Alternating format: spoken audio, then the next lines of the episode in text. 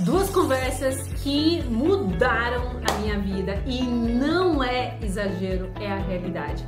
E eu quero aqui compartilhar algo tão pessoal, porque pode virar a sua chavinha, sabe? Pode cair fichinhas também aí na sua trajetória profissional, nas suas escolhas, nas suas decisões em relação à carreira, à vida. Então eu compartilho aqui contigo para você se ligar, porque às vezes uma conversa de 5 minutos é o suficiente para a gente trilhar um outro caminho e realmente viver uma vida que esteja mais alinhada com aquilo que a gente considera o ideal para nós. Bora lá? Partiu!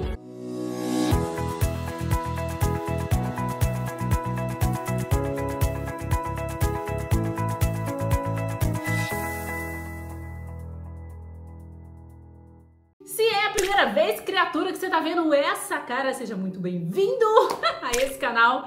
Aqui eu falo sobre desenvolvimento profissional porque a minha missão é que a sua carreira e a sua vida seja de sucesso. Então seja muito bem-vindo. Você já sabe, se inscreve no canal, se não é inscrito, dá aquele joinha amigo, compartilhe com uma galera, porque de fato eu tô aqui abrindo o coração e te contando coisas que aconteceram nos bastidores da minha vida e que sem dúvida foram fundamentais para eu viver a realidade que eu vivo hoje. Então vamos lá. História, vou contar duas historinhas, tá? É jogo rápido. História número um: eu trabalhava numa organização há uma vida. e daí, lá pelas tantas, a, a, gestora ia sair de férias e alguém, obviamente, iria ter que ficar é, no lugar dela. E daí tava assim, aquele bafafá, aquele climinha tenso na empresa, aquelas fofocas de corredor, quem vai ser, quem vai ser. E lá pelas tantas, é, nesses dias que tava rolando todo esse movimento na, na empresa, eu fui fazer uma pausa, fui tomar café e na cozinha tinha alguns colegas de trabalho. Isso acontecia sempre, a gente ficava ali batendo papo.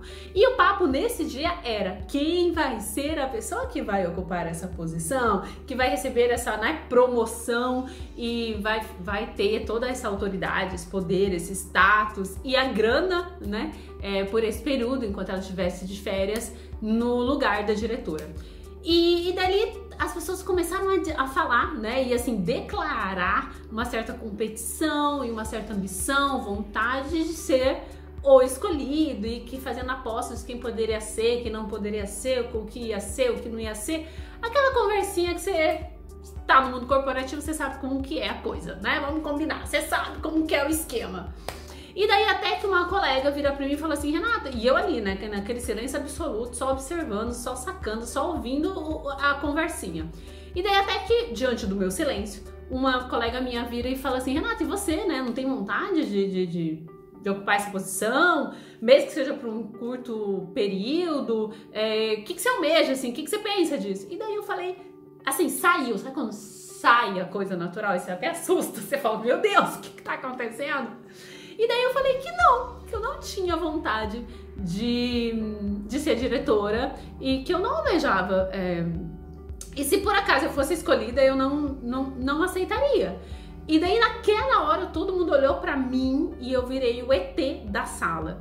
E falando sobre isso, porque naturalmente as pessoas eram uma cara de tipo, oi, quem é você? Como assim, né? E eu falando, né, sobre o porquê do não, porque que para mim não era interessante, naquela hora é, caiu uma ficha, tum! Naquela mesma hora eu pensei, Renata, eu pensei comigo mesmo, Renata, o que que você tá fazendo aqui então? O que você está fazendo aqui? Porque se você não tem a intenção, você não tem o interesse, você não tem a ambição de ir para o seu próximo patamar, que raios você ainda está fazendo nessa empresa? E depois eu fiquei é, questionando e, me, e, e refletindo sobre isso, e eu tinha zero interesse de ocupar o papel, a posição que a minha gestora tem, por quê? Porque eu olhava para ela e eu via a tristeza, eu via a ansiedade, eu via a vida louca. Aquela mulher trabalhava assim, sabe? Tipo, como se não houvesse amanhã. Eu não via ela sendo reconhecida, né? E mesmo ela ganhando praticamente o dobro do que eu naquela posição ganhava, tipo, a conta para mim não fechava, não valia a pena, tá? Olhando para aquela posição e para todos os abacaxis que ela tinha. E daí ali eu vi que não fazia mais sentido aquele trabalho, né? É, por mais que eu gostasse do que eu fazia, eu estava no lugar errado. E nem tudo que reluz é ouro, porque eu poderia sim dar um salto na minha trajetória profissional, é, aceitar aquela posição, almejar aquela posição, mas iria ser um, apenas um ganho profissional, porque a minha vida não estaria alinhada com os meus valores. E daí é o que eu sempre digo para os meus clientes. Eu não quero apenas que você tenha uma carreira de sucesso, eu quero que você tenha uma vida de sucesso. E as suas escolhas profissionais impactam completamente, diretamente o estilo de vida que você tem e a qualidade de vida que você tem. E veja bem, fazendo parênteses, eu não estou julgando os meus colegas que queriam aquela posição de forma alguma. Eu estou falando sobre mim. Para mim, naquela época, dentro daquele cenário, dentro das coisas que eu percebia e via e que desejava na minha vida, eu percebi que eu estava no lugar errado.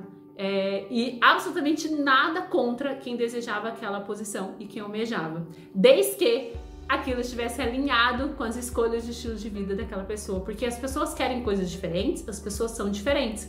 E não tem escolha pior ou melhor, tem a escolha de cada um, né? E é importante a gente alinhar isso, é, porque toda escolha tem seus pós e seus contras, não é mesmo? Tem as suas reações, tem o seu impacto. Essa nossa falei pra caramba, né? Essa é o, a história número um. A história número dois, prometo que eu vou ser mais breve.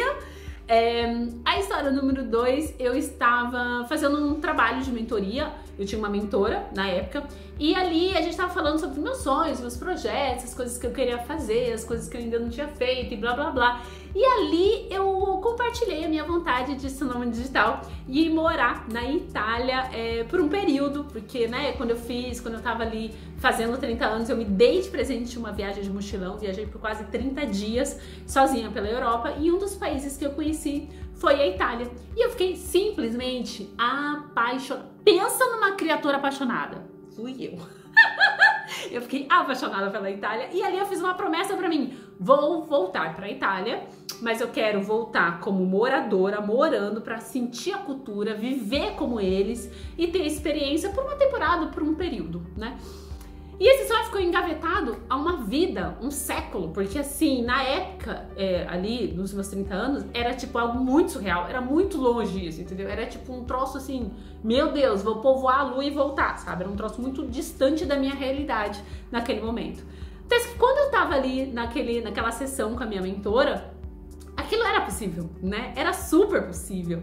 É, e daí, por que, que eu não tava fazendo isso ainda? Por que, que eu não tinha me mexido para de fato realizar esse sonho, né? Claro que o cenário não era perfeito, mas eu já tinha muitos elementos que me proporcionasse sim levar adiante esse projeto, colocar uma data nesse projeto, sabe, colocar um calendário quando que eu ia fazer e parar de ficar só sonhando e de fato realizar. E dela me perguntou, Renata, mas legal, mas assim, o que, que falta para você de fato concretizar isso?